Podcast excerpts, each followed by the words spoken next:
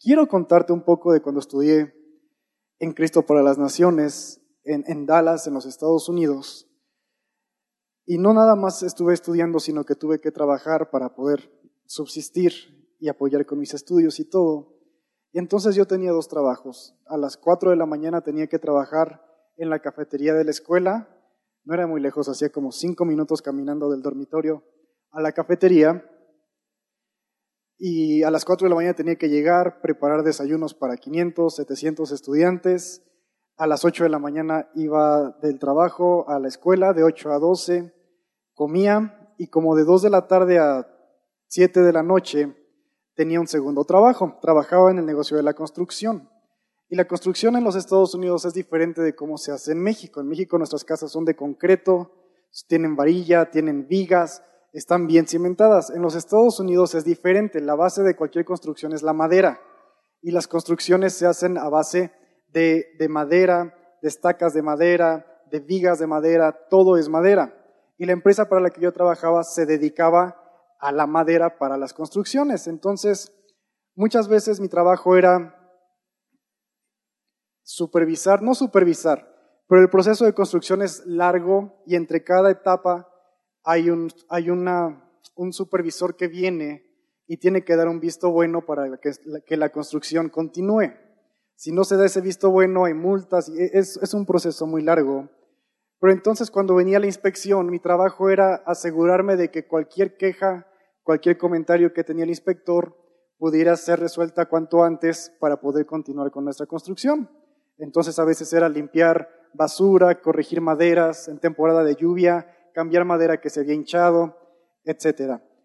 Pero en días como hoy que amaneció lloviendo, no podíamos trabajar por cuestiones de seguridad, entonces lo que hacíamos era ir al almacén donde se guardaba toda la madera, ir a trabajar en inventario, limpiar el almacén, contabilizar maderas, separar maderas, preparar carros con maderas que se iban a llevar a diferentes lugares.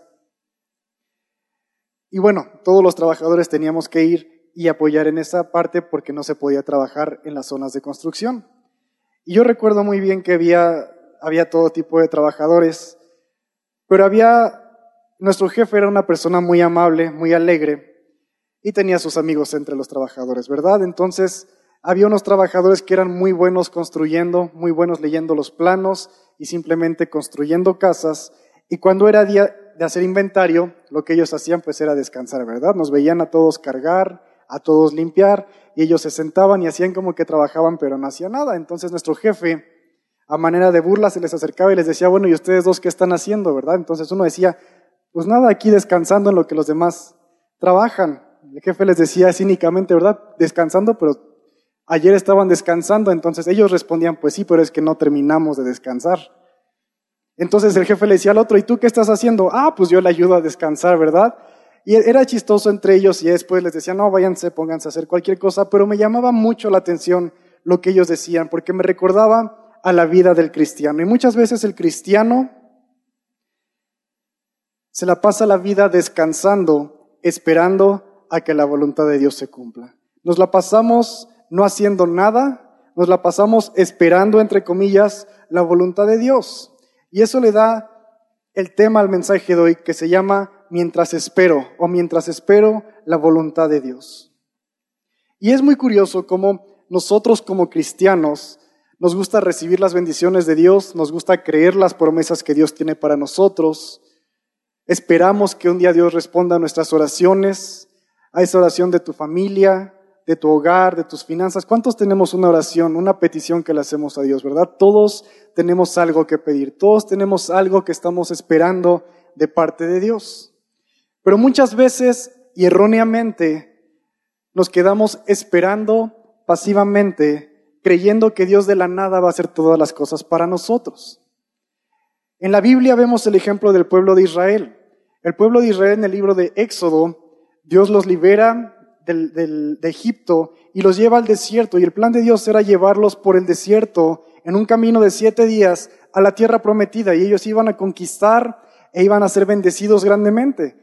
Pero en cuanto salen, hubo dos reacciones que tuvo el pueblo de Israel. La primera fue que dijeron, pues ya salimos y pues que lo demás llegue a su tiempo, ¿verdad? se, relajaron, dejaron de trabajar y em- empezaron a exigir cosas de Dios y dijeron, Señor, tenemos hambre, alimentanos. Señor, tenemos sed, danos agua, ¿verdad? No había una iniciativa de trabajar, de estar activos en el plan que Dios tenía para sus vidas. Y ese fue un problema que hubo en el desierto. El otro problema que hubo es que el pueblo de Israel, algunos eran más listos y dijeron, pues nosotros vamos a ayudarle a Dios, ¿verdad? Si Dios no nos lleva ahorita, entonces nosotros vamos a ayudarle a Dios a llegar ahí. Y entonces cuenta el libro de Éxodo que Moisés sube al monte, Moisés ah, eh, se encuentra con Dios, recibe las tablas de la ley, baja con los diez mandamientos y se encuentra con que el pueblo ya hizo un caos. Y el pueblo ya hizo un becerro de oro y le están ayudando a Dios básicamente a decirle, pues si tú no vienes, nosotros te traemos, ¿verdad? Si tú no quieres llevarnos a la tierra prometida ahora mismo, nosotros vamos a hacer nuestra tierra prometida aquí. Y es, es incorrecto también, y muchos cristianos viven con esta mentalidad. Y vives y oras y dices, Señor, dame un trabajo, ¿verdad? Y esperas que Dios te dé un trabajo, pero tú le ayudas a Dios y mientes en tu currículum. Dice, Señor, ayúdame en mis estudios, pero le quieres ayudar a Dios y compras las respuestas. Dice, Señor, dame una familia, pero le quieres ayudar a Dios y em- eh, andas con cualquier persona que se te cruza. Y no es como funciona la vida de un cristiano. La espera es una parte muy importante en la vida de todo creyente. De hecho, la espera, y quiero relacionarlo con el proceso de crecimiento de un árbol. Dios me mostraba esto en esta semana y te lo quiero compartir. Cómo el proceso de un cristiano es muy parecido al proceso de crecimiento de un árbol. Y te lo voy a resumir en cuatro puntos que necesita un árbol. Un árbol necesita alimentarse de nutrientes indispensables. Un árbol necesita agua, necesita nutrientes de la tierra y necesita la luz del sol. Sin esos tres no puedes tener un árbol. No va a crecer, no va a tener vida. Puede que crezca un poquito la semillita, pero se va a secar, se va a morir porque no tiene los nutrientes indispensables. Segunda cosa que necesita todo árbol es establecer raíces fuertes en la tierra donde fue sembrado. Tú nunca has visto un árbol de manzanas que lo siembras en tu jardín y el árbol dice, pues es que no quiero echar raíces porque me gusta el jardín del vecino de enfrente. ¿Verdad? No, pasa así. Si tú siembras un árbol, el árbol pone sus raíces en la tierra donde tú lo has puesto. Entonces es importante que el árbol ponga raíces que lo mantienen firme, anclado a la tierra, donde puede sacar los nutrientes, porque al principio no necesita tantos, pero conforme va creciendo necesita más nutrientes, necesita encontrar agua, necesita mantenerse firme. Tercer cosa que necesita un árbol es crecer un tronco fuerte. ¿Cuándo has visto un árbol frondoso, una palmera que tiene un tronco delgadito? Porque el tronco es importante y esencial para la vida de un árbol, para que pueda sobrevivir tormentas, para que pueda sobrevivir ataques de animales, a una invasión del hombre. El árbol necesita tener un tronco fuerte que le mantiene estable, que le mantiene de pie aún en medio de la adversidad. Y cuarto punto que necesita un árbol es esperar, porque hay temporadas para cada árbol. Hay temporadas de frío, temporadas de lluvia, temporadas de desierto, temporadas en las que el árbol va a tener menos nutrientes, temporadas en las que el árbol tiene que crecer hacia abajo en vez de hacia arriba para encontrar esos nutrientes. Pero el árbol necesita esperar, necesita pasar por esas temporadas que le van fortaleciendo, le ayudan a crecer y permiten que su fruto, cuando es el tiempo correcto, sea un buen fruto. Y como te comentaba, podemos relacionarnos claramente con un árbol. Para nosotros, primer punto, es indispensable alimentarnos de nutrientes que solamente vienen de Dios, como la intimidad y la relación con Él. Son nutrientes que te van a ayudar a crecer y sin ellos no vas a crecer nada, ¿verdad? Nada. Tener una relación con Dios es indispensable para tu crecimiento como persona. Segundo punto, establecer raíces fuertes en la tierra en la que has sido plantado. Dios te permitió crecer en esta ciudad o Dios te permitió, te permitió mudarte o llegar aquí donde vives para que establezcas raíces fuertes.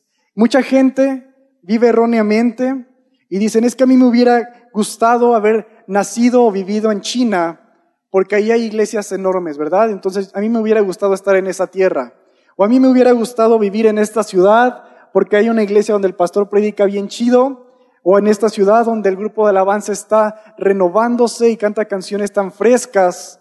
Pero es incorrecto. Si Dios te permitió crecer en este lugar, tienes que establecer raíces fuertes en este lugar para poder estar listo para recibir los nutrientes, para poder ir profundo y encontrar los nutrientes que Dios tiene para ti. Tercer cosa que un árbol necesita es crecer un tronco fuerte y de la misma manera tú necesitas tener carácter en tu vida. Muchas veces hablamos de que el carácter es lo que sostiene tus dones, lo que sostiene tus talentos. Si no tienes carácter, todo lo demás no sirve de nada. Como con un tronco débil, un árbol se puede caer. Una palmera con un tronco débil se rompe cuando llega un huracán. Y una persona con un carácter débil se va, se va a quebrantar cuando vienen los problemas, cuando vienen las pruebas. Así que es importante que tengas un, un carácter fuerte para que puedas resistir los ataques del enemigo. Y cuarto punto, que yo considero que es lo más importante de todo esto, es esperar. Tú como cristiano tienes que esperar y aprender que va a haber temporadas en tu vida. Temporadas de desierto, temporadas de abundancia, temporadas en las que vas a tener que buscar más de Dios, temporadas en las que vas a tener que doblar rodilla, temporadas en las que Dios te va a abrir todas las puertas, pero son temporadas y requieres una espera que te va a llevar a lo largo de las muchas temporadas para al final tener un fruto. Al final de todos estos cuatro puntos, el árbol da un fruto maduro, bueno y que da testimonio de toda la espera que ha vivido. De la misma manera tú al final de establecerte con raíces fuertes, alimentarte, de tener relación con Dios, crecer en tu carácter y esperar el tiempo correcto, vas a dar un fruto bueno y maduro que va a dar testimonio de la espera que tuviste. Pero el día de hoy vamos a hablar de la espera y lo importante que es saber esperar correctamente en Dios, no como el pueblo de Israel que se sentó y dijeron que Dios venga a nosotros y tampoco con la otra actitud que tuvieron que fue decir, si Dios no viene, nosotros le vamos a ayudar a llegar rápido, ¿verdad? Te voy a enseñar cuatro cosas que nos muestra la Biblia que podemos hacer mientras estamos esperando la voluntad de Dios, mientras estamos esperando una respuesta de Dios, mientras estamos esperando que Dios muestre si la respuesta es sí o la respuesta es no, tenemos que aprender a esperar correctamente. Y el primer punto de cosas que puedes hacer mientras esperas es conocer a Dios. Ven conmigo a Juan 10, versículo 14 al 15.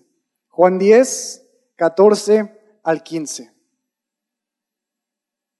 ¿Ya lo tienes? Si no lo puedes leer conmigo en pantallas, dice así, yo soy el buen pastor, lo está diciendo Jesús, y conozco mis ovejas y las ovejas mías me conocen.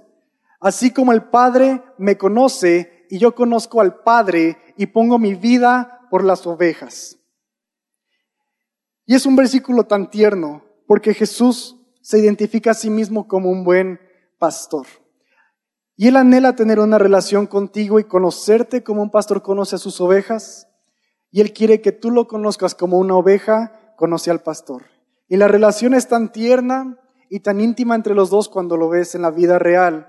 Un pastor da su vida por sus ovejas un pastor cuida a sus ovejas, les ayuda desde que nacen, las alimenta, las cura, les ayuda, las busca cuando se pierden, ahuyenta a los depredadores cuando vienen detrás de ellas. Jesús conoce a cada una de sus ovejas. Un pastor conoce a cada una de sus ovejas. Y las ovejas conocen claramente la voz del pastor y han aprendido a confiar en su pastor. En la vida real, cuando tú tienes varios grupos de ovejas que pertenecen a diferentes pastores, pueden estar pastando en un mismo lugar, comiendo en un mismo lugar. Y puede que un pastor diga, ya es tiempo de irnos, hay que ir a otro lugar a comer, hay que ir a otro lugar a descansar. Y entonces él llama a sus ovejas.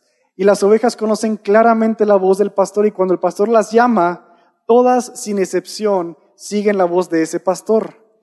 Solamente sus ovejas. Las demás ovejas que pueden pertenecer a otros dos o tres pastores se quedan, porque las ovejas tienen una relación tan estrecha con su pastor que conocen la voz y saben que si él llama es porque tiene algo planeado para ellas, es porque las va a llevar a descansar o a un mejor lugar o a comer en un pasto mejor.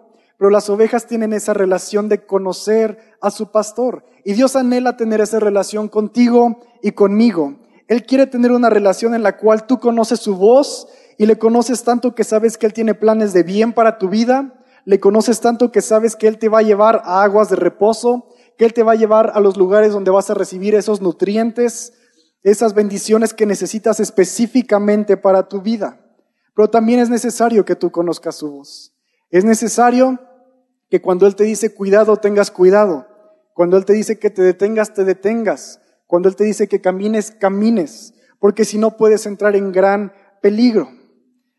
Entonces el primer punto, lo que puedes hacer cuando estás esperando la voluntad de Dios es enfocarte en conocer al buen pastor. Es enfocarte en conocer al Creador que te ama, que te cuida y conocer diferentes caras, diferentes facetas que Dios tiene, porque un día Dios se te va a revelar como tu Padre, otro día se puede revelar como tu proveedor, como tu amigo, como el que te escucha, como tu sanador, tu redentor, y no nos cansaríamos de conocer a Dios porque Él es tan inmenso, Él es infinito. Entonces, no nos cansaremos nunca, podemos hacerlo día tras día, tras día, mientras esperamos que su voluntad se cumpla y nunca dejaremos de conocer a Dios. Y sabes que es clave aquí, que entre más lo conoces, más quieres conocerlo. Y entre más lo conoces, más tienes que hablar de Él y más cosas aprecias de Él. Y eso nos lleva al siguiente punto de cosas que puedes hacer mientras tú esperas. Y eso es adorar. Nosotros no adoramos a Dios como obligación, nosotros adoramos a Dios porque nace de nuestro corazón. Entre más le conocemos, entre más vemos su rostro, entre más sabemos cómo es Él y las cosas que Él ha hecho por nosotros, sale de nosotros, de nuestro corazón, una adoración auténtica, una adoración que en verdad quieres dársela porque Él se la merece, por todo lo que Él ha hecho, quieres agradecerle y la manera más natural y básica de agradecerle es adorando. Ven conmigo a Salmo 57, versículo 7 al 11 vamos a leer. Salmo 57, versículo 7 al 11. Y miren, en la Biblia podemos ver que Dios siempre ha recibido la adoración durante todo el tiempo. Desde el principio Él ha sido adorado y en el libro de Apocalipsis podemos ver cómo los, los ángeles y los santos y toda la creación levantan un canto nuevo y la adoran y dicen santo, santo, santo, porque Él merece la adoración, pero Él no te va a obligar a adorarlo. Él quiere tener una relación contigo y esa relación va a dar a luz una adoración que va a nacer de manera natural de ti. Ahora sí, Salmo 57, vamos a leerlo.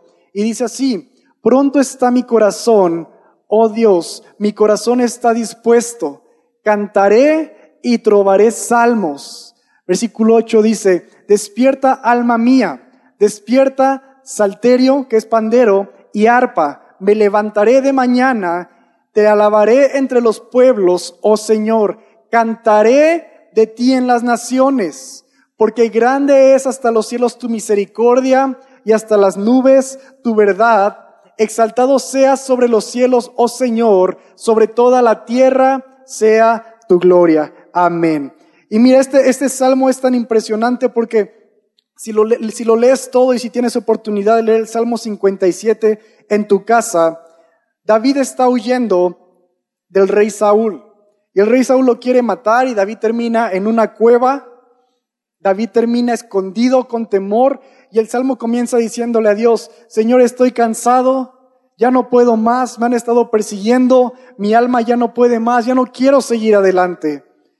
Pero llega un punto en el que David empieza a recordar todas las cosas que el buen pastor ha hecho por él, todas las cosas que Dios ha hecho una y otra y otra vez. Y entonces el enfoque de David cambia y ya no es Señor, estoy cansado, sino dice Señor, te alabaré, ¿verdad? El versículo dice, despierta mi canto, despierta alma un canto nuevo, porque recuerdo todo lo que Dios ha hecho y recuerdo que Él me ha cuidado y como una oveja Él ha tenido cuidado de mí desde que era pequeño, me ha alimentado, me ha sanado y entonces confío en que aún en medio de estas circunstancias Él puede hacer algo grande en mi vida y decido adorarle porque recuerdo todo lo que he vivido con Él. ¿Cuántos han tenido tiempos difíciles que dices, es que ya no puedo más? ¿Verdad? Todos hemos tenido ese tiempo, pero ninguno ha tenido un tiempo como David, que te están buscando para matarte, estás en una cueva, estás llorando, no tienes recursos, nadie hemos estado ahí. Si David pudo cambiar su enfoque, tú y yo podemos cambiar nuestro enfoque para decidir adorar al Dios que hemos conocido en vez de enfocarnos en nuestros problemas. Todos vamos a adorar a algo. Tenemos en nuestra naturaleza la necesidad de dar adoración, de reconocer, de honrar algo o alguien. Pero solamente Dios es digno de ser adorado. Muchos crecimos valorando o adorando artistas. En tu casa se valoraba o se adoraba un título, una posición social, pero solamente Dios es digno de ser adorado en todos los sentidos, porque solamente Él es bueno en todos los sentidos. Y nuestra adoración se debe de ofrecer activamente, aun si requiere de un sacrificio. La Biblia nos habla de dar sacrificios de alabanza, porque no siempre es fácil. Y David en este salmo nos da un ejemplo claro de lo que es un sacrificio de alabanza y empieza teniendo un tiempo tan difícil, pero él decide cambiarlo y decir, Señor, te voy a adorar por lo que has hecho, no por lo que me está pasando justo ahorita, porque sé que eres bueno y lo que llegue a pasar mañana va a seguir siendo bueno porque viene de ti. Y entre más adoras a Dios y más le conoces, vas a querer llegar al siguiente punto de cosas que puedes hacer mientras esperas a Dios entre tanto amor que recibes, tanto perdón, tanta gracia, tanta libertad, vas a querer servir a Dios. Vamos a Josué 24:15. Josué 24:15. Vas a querer llegar a servir a Dios y no servirle porque Él te lo demanda, porque como la adoración, Dios no te demanda que lo adores, no te va a obligar, no te va a doblar las rodillas para que le adores, va a salir de tu corazón. Y el servicio es igual. Nadie te va a obligar a servir. Va a salir de tu corazón. Josué 24, versículo 15, vamos a leerlo. Dice, y si mal os parece servir a Jehová, escoger hoy a quién van a servir. Si a los dioses a quienes sirvieron vuestros padres, ¿verdad? Les comentaba, vas a servir a esos ídolos que tus padres te enseñaron, un título, una posición, una, una, cifra de dinero. Continúa diciendo, cuando estuvieron al otro lado del río, o a los dioses que los amorreos en cuya tierra habitáis, o vas a adorar a los dioses que esta cultura habita. Artistas, futbolistas, políticos, lo que sea vas a estar adorando. Vas a querer apoyar a alguien, vas a querer darte por alguien porque está en tu corazón. Pero este versículo yo creo que todos lo conocemos y Josué dice, pero yo y mi casa serviremos a Jehová. Y eso es algo que tiene que nacer de tu corazón. No es algo que dices nada más de palabras, ¿verdad? No es como decir, ay, que tengas un buen día. Es decir, yo y mi casa, porque conocemos al Señor, porque le adoramos, porque Él ha revelado cosas a nosotros, decidimos en este día servir al Señor, no porque Él nos obliga, sino porque está dentro de mí servirle. ¿Y cómo le voy a servir? Porque Dios no te demanda que hagas ciertas cosas. Dios no te dice, como en el, en el, Antiguo Testamento o en la ley, que tienes que hacer tales cosas para agradarle o dejar de hacer tales cosas para, para ofenderlo, ¿verdad? Para no ofenderlo. Pero al contrario, Jesús viene y Él quita la ley él trae un entendimiento mayor de los principios que Dios tiene para nosotros y Jesús nos deja con enseñanzas y dirección que el buen pastor quiere para nosotros. Dios no nos va a obligar y Dios no nos va a quemar, ¿verdad? Simplemente porque de repente caemos o de repente tomamos una mala decisión pero nos ha dejado enseñanzas en la Biblia, nos ha dejado dirección en la Biblia para conocer cuál es su voluntad y poder caminar en su voluntad y saber que esa es la dirección correcta en la cual encontraremos el bien, porque sus caminos son de bien y no de mal. ¿Y cómo podemos servir a Dios entonces? Jesús lo dijo. Él dijo, me están sirviendo cuando alimentan al que tiene hambre. Me están amando cuando ayudas al que tiene necesidad, cuando cubres a aquel que tiene frío, cuando le das un techo a aquel que no tiene techo. Así es como me está sirviendo. Servir no se trata de tener una posición. Y en esta iglesia el servicio no es tener una posición. Ninguno de los servidores en esta casa están en una posición de liderazgo nada más por su cara o nada más porque nos caen bien, sino que todos son servidores desde sus hogares. Desde las raíces hay servicio. Hay servicio en su hogar, hay servicio en sus trabajos, hay servicio en sus escuelas, hay servicio y eso les permite poder compartir contigo y conmigo lo que Dios les ha dado. Pero en ningún momento podemos confundir una posición con el servicio que Dios nos llama a dar y que nace de nuestro corazón para todas las personas. Tenemos que servir en cualquier lado. Estás en el metro, sirve. Estás de vacaciones, sirve. Estás en el trabajo, sirve. Estás con tus vecinos, sirve. Si nace de tu corazón y Dios lo ha puesto en ti, es para que lo uses en todos los lugares, no nada más dentro de la iglesia, no nada más en un grupo de conexión, no nada más cuando la gente te está viendo. Si nace de tu corazón, tienes que hacerlo todos los días activamente. Servir no es una posición, es un estilo de vida. Y servir es algo que puedes hacer todos los días de tu vida mientras esperas la voluntad de Dios, mientras esperas que Dios responda a tu oración, mientras esperas que Dios se encuentre contigo. Y cuando sirves a Dios, viene una pasión tan grande de seguir sirviendo y de seguir yendo a la meta y a veces te puedes preguntar qué sigue, qué, qué quieres que haga para ti Dios. Y Dios nos da una respuesta tan clara pero quiero que vengas conmigo a Primera de Pedro 4.11 primero. Primera de Pedro 4.11. Y dice así, si alguno habla, habla conforme a las palabras de Dios. Y en pocas palabras dice, si alguno quiere servir, sirva conforme a lo que Dios le ha mostrado. Si Dios te ha dado amor, da amor, ese es tu servicio. Si Dios te ha dado perdón, perdona, ese es tu servicio a Dios. Si tú has conocido a Dios como un consejero, aconseja a otros basado en lo que Dios te ha enseñado. Si Dios te ha dado libertad, vive en libertad y predica libertad a las personas que están junto a ti, porque eso es conforme a las palabras de Dios. Continúa diciendo, si alguno ministra, la palabra ministra también significa si alguno sirve, sirva conforme al poder que Dios le ha dado. En pocas palabras, no quieras hacer lo que tu hermano hace. Sirve con lo que Dios te ha puesto. Si te ha dado dones en tus manos, ayuda con eso. Si Dios te ha dado inteligencia, ayuda con eso. Si Dios te ha dado diferentes capacidades, ayuda con lo que Dios ha puesto en ti. No quieras lo que alguien más tiene. Y continúa diciendo, para que en todo sea Dios glorificado por Jesucristo, a quien pertenecen la gloria y el imperio por los siglos de los siglos. Amén. No servimos para que la gente nos vea, servimos para glorificar a Dios, servimos para la gloria y honra de Dios y servimos porque es parte de nuestra alabanza al Señor y lo podemos hacer día tras día sin cansarnos y lo podemos hacer un estilo de vida en nuestras vidas. Pero ahora ven conmigo a Marcos 16, 15 y 16. Marcos capítulo 16, versos 15 y 16. ¿Qué pasa cuando dices, quiero servir más? ¿Qué puedo hacer, Señor? Jesús vino a romper la ley, a quitar todo lo que la gente decía, haz y no haz. Pero Jesús pide una cosa a sus discípulos. Y vamos a leer, y les dijo, id por todo el mundo y predicad el Evangelio a quién?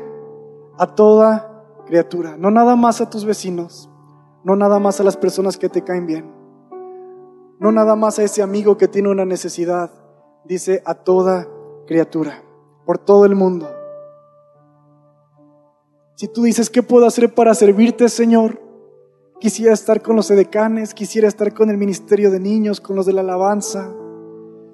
Jesús te dice, predica el Evangelio por todo el mundo y a toda criatura. Y es algo que puedes hacer todos los días de tu vida. Es algo que puedes hacer cuando vas de camino al trabajo. Es algo que puedes hacer cuando estás de visita con tu familia. Es algo que puedes hacer cuando vas de vacaciones y nadie te conoce. Puedes compartir el Evangelio por todo el mundo y a toda criatura. Y predicar no es nada más con tus palabras. Si tú te pones nervioso de hablar, no te preocupes. Predicar también es con tu vida. La palabra predicar no es nada más hablar, sino es tener un estilo de vida que refleja que conoces a Dios, que le adoras y que le sirves. Así predicas el Evangelio de Dios. Tus palabras ayudan. Porque si predicas con tu boca, pero tu vida no da un testimonio, es en vano. Y si predicas con tu vida, con tu testimonio, pero no usas tus palabras, tu vida no tiene sentido. Es necesario que haya congruencia en las dos. Compartir es un llamado, no es una profesión. No tienes que estudiar cuatro años de teología, no tienes que ir a un instituto bíblico, aprender a hablar en público para poder compartir el mensaje de salvación. Es un llamado que Jesús le da a todos sus discípulos. ¿Cuántos somos discípulos de Cristo? ¿Cuántos seguimos a Cristo? Este mensaje es para ti entonces. Predica el Evangelio por todo el mundo, a toda, a toda criatura. Conocer a Dios, adorar a Dios, servir a Dios y compartir el mensaje de salvación son cosas que puedes hacer mientras esperas la voluntad de Dios. Son cosas que puedes hacer cada día de tu vida sin cansarte. Si Dios responde o no responde el día de hoy, son cosas que puedes hacer. Si Dios responde o no responde el día de mañana, son cosas que puedes seguir haciendo. Y aun cuando Dios te responde, hay más razones para seguirle conociendo, seguir adorándole, seguir sirviéndole y seguir compartiendo de quién es Él y de la misericordia y el amor que Él ha tenido por la humanidad. De estas cuatro cosas que puedes hacer, tres de ellas vamos a hacer en la eternidad. Vamos a poder conocer a Dios. La Biblia dice que lo veremos cara a cara. La Biblia dice que le conoceremos como Él nos conoce, que ya no va a haber un velo entre nosotros. Vamos a poder adorarle. La Biblia dice que los santos y la creación y los ancianos se inclinan delante de Él y cantan un canto nuevo y dicen, Santo, Santo, Santo es el Señor. Y hay adoración por toda la eternidad. No se cansan de adorar porque no dejan de conocer al Creador. Y vamos a servir a Dios también. Vamos a poder estar delante de su presencia y vivir para Él, darnos para Él, existir para Él. Ese va a ser nuestro servicio. Pero compartir es algo que solo puedes hacer en esta vida. Compartir es algo que Dios nos da el privilegio de hacer mientras vivimos en la tierra.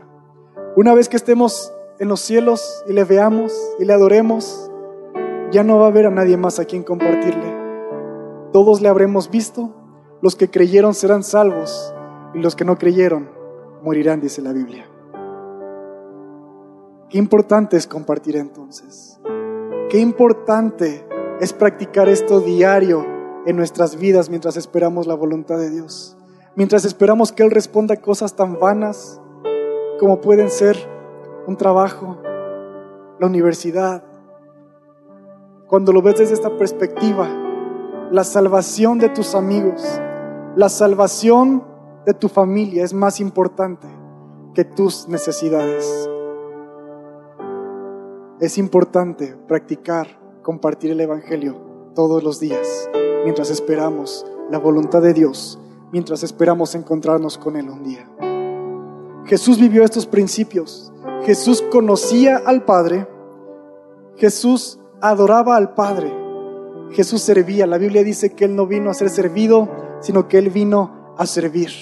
Él vino a dar su vida por otros. Y Él compartió un mensaje de salvación un mensaje de arrepentimiento, de cambio de vida, de esperanza. El apóstol Pablo vivió estos cuatro principios. Diariamente él conocía a Dios, le buscaba. Él adoraba, dice la Biblia, que en medio de la noche en la cárcel, atado de sus manos y de sus pies, cantaban cantos a Dios. Y había milagros en esos momentos. Él compartía, él servía a Dios. ¿Cómo servía? predicando el Evangelio. Él viajó sirviendo. Él sirvió con su cuerpo, sirvió con su tiempo, sirvió con sus recursos, sirvió a Dios y compartió el mensaje de salvación en cada oportunidad que tuvo. No solamente compartió a la gente que lo recibía bien, compartió con guardias, compartió con gente que lo golpeó, compartió con gente que lo rechazó, porque él entendió que había algo más importante que saciar sus necesidades y eso era compartir el mensaje de salvación que después de la vida no lo iba a volver a poder hacer. Ven conmigo a Juan 15, versículos 5 al 8.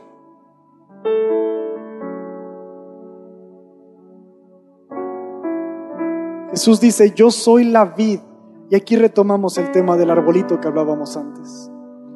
Yo soy la vid y vosotros los pámpanos.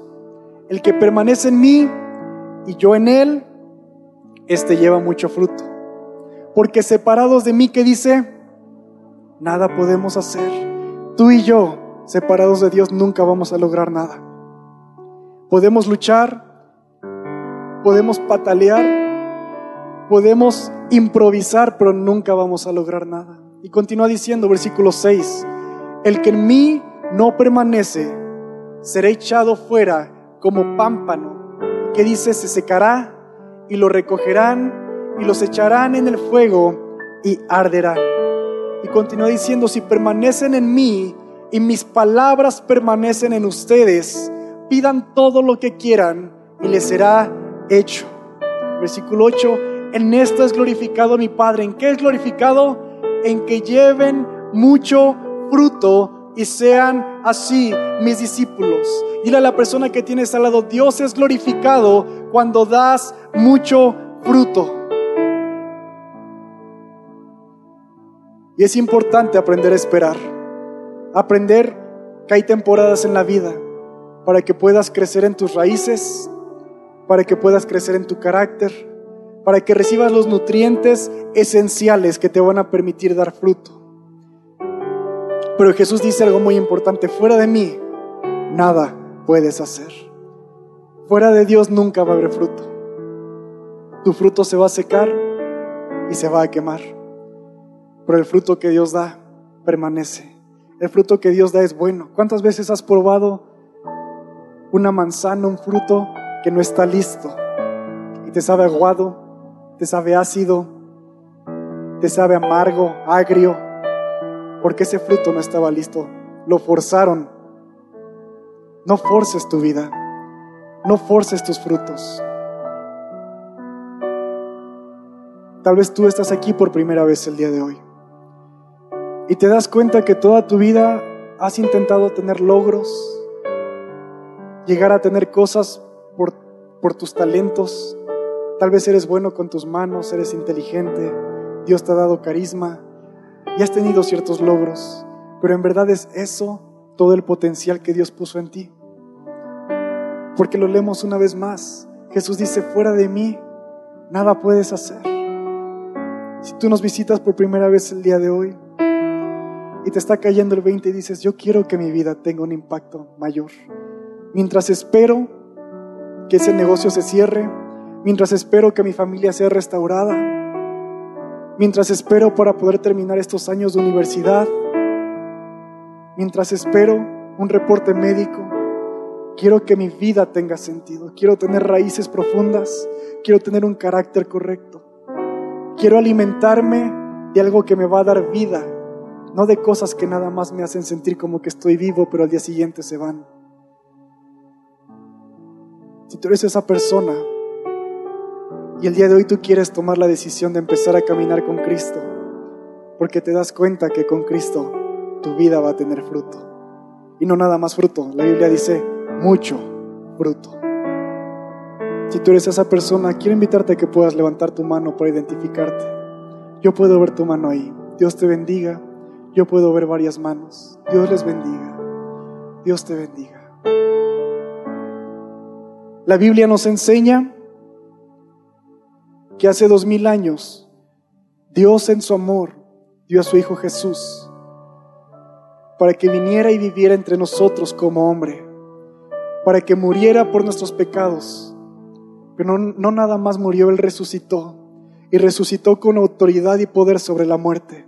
Resucitó con autoridad sobre los problemas, las cadenas que te atan a ti y a mí, que nos ataban. Y ese sacrificio aplica para ti y aplica para mí el día de hoy. Te estoy hablando a ti que levantaste tu mano.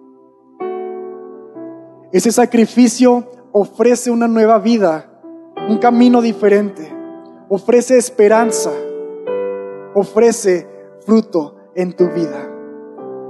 Así que si tú quieres tomar la decisión de caminar con Cristo, te quiero invitar a que todos podamos cerrar nuestros ojos y vamos a hacer esta oración todos juntos. Pero tú que levantaste la mano, presta mucha atención a esta oración que vas a hacer. Repite después de mí, Señor Jesús, recibo el sacrificio que diste en la cruz.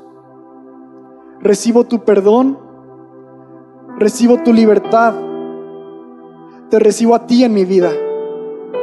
Quiero caminar contigo, quiero que mi vida tenga mucho fruto. Y quiero poder crecer conociéndote, adorándote, sirviéndote y compartiendo el mensaje de salvación que el día de hoy tú compartes a mi vida. Te recibo y a partir del día de hoy no camino solo, camino con Cristo Jesús. En el nombre de Jesús. Amén. Vamos a darle un aplauso a las personas que hicieron esta oración por primera vez.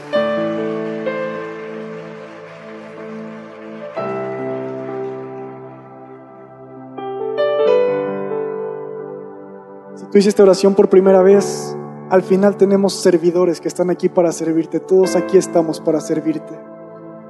Con una pancarta que dice atención a nuevos Queremos darte la bienvenida, queremos conocerte, tenemos un regalo para ti y también queremos responder tus preguntas porque yo sé que surgen preguntas con esta oración.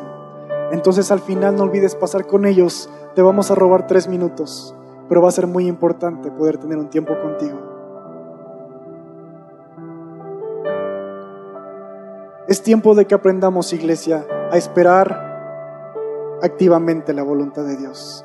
No nada más esperar porque Dios lo prometió, sino esperar confiando, conociendo, adorando, sirviendo, compartiendo el mensaje de salvación. El libro de Hebreos, en el capítulo 11, nos habla de los héroes de la fe. Habla de gente que vivió con tal fe que esperaron activamente toda su vida hasta que vieron la respuesta de Dios. Hombres como Abraham, Isaac, Jacob, Moisés y muchos más creyeron a Dios, pero no se quedaron sentados y no forzaron la voluntad de Dios. Creyeron y esperaron y al mismo tiempo tuvieron una relación con Dios, adoraron a Dios, sirvieron a Dios y compartieron con la gente que tenían alrededor. Pero al final de este capítulo, habla de unos cuantos escogidos que no vieron el fruto ni la promesa cumplirse en sus vidas. Y ven conmigo a Filipenses 1:21, porque el apóstol Pablo nos habla más al respecto. Pero ellos no vieron la respuesta de Dios en la vida y la Biblia dice que el mundo no los merecía. El mundo no los mereció. Aquellos que creyeron tanto y esperaron tanto, y nunca vieron la respuesta, nunca vieron ese negocio concretado. Ahora te quiero decir algo, las promesas de Dios se cumplen y punto. Tal vez tú digas, ¿cómo es posible que se cumplan después de la muerte? Dios es todopoderoso, Él cumple sus promesas, Él no es deudor de nadie. Pero el apóstol Pablo en Filipenses 1:21 nos dice, porque para mí el vivir es qué? Es Cristo y el morir es ganancia. El apóstol Pablo nos lo deja tan claro. Vivir no es esperar que un día Dios responda a tu oración. Vivir no es esperar que un día Dios llegue y se te aparezca y veas un milagro. Vivir es caminar todos los días con Cristo. Algunos días vas a ver más milagros que otros, pero cada día es un milagro.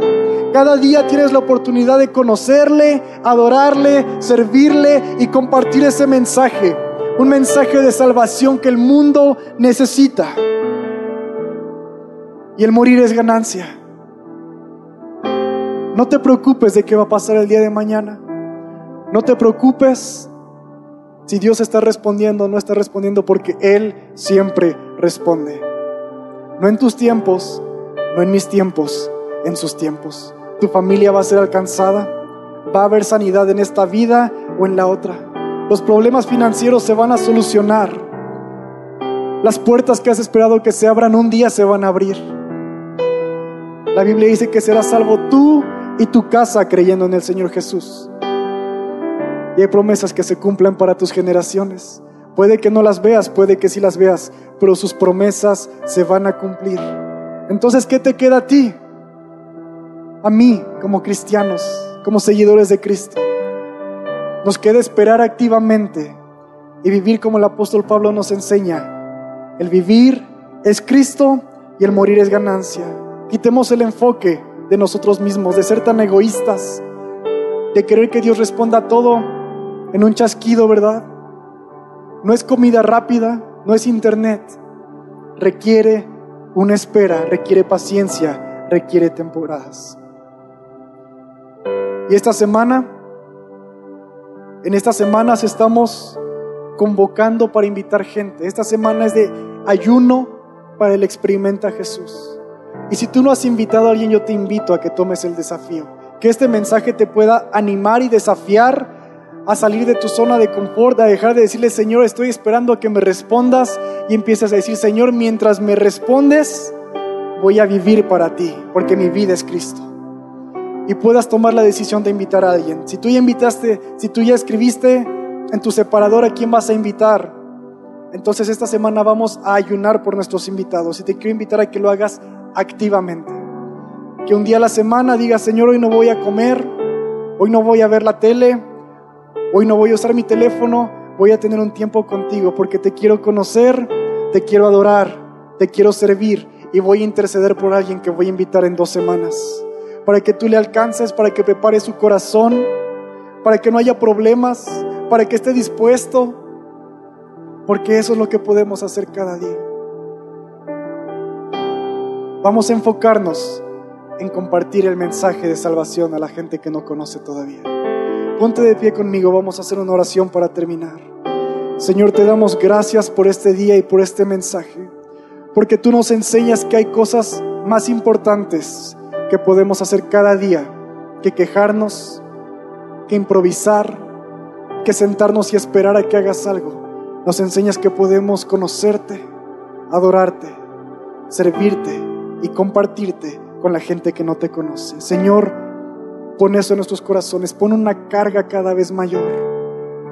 Permítenos vivir este mensaje a lo largo de la semana, aunque tu Espíritu pueda revelar cosas mayores a cada persona y a cada corazón, Señor. Permite que nuestro experimento a Jesús sea un tiempo de gozo en el cual nos gozamos de que muchas personas van a ser liberadas, alcanzadas y perdonadas, Señor. Y cada día podemos vivir Señor, activamente mientras esperamos tu voluntad, mientras esperamos encontrarnos contigo cara a cara, Señor. Bendigo a cada persona mientras salen de este lugar, que en las calles, en sus hogares, en sus trabajos, donde sea que ellos vayan y por todo el mundo puedan compartir tu mensaje, Padre. Les bendigo en el nombre de Jesús y declaro que tu Espíritu va delante de ellos, en el nombre de Jesús. Amén y amén. Estamos despedidos, hermanos.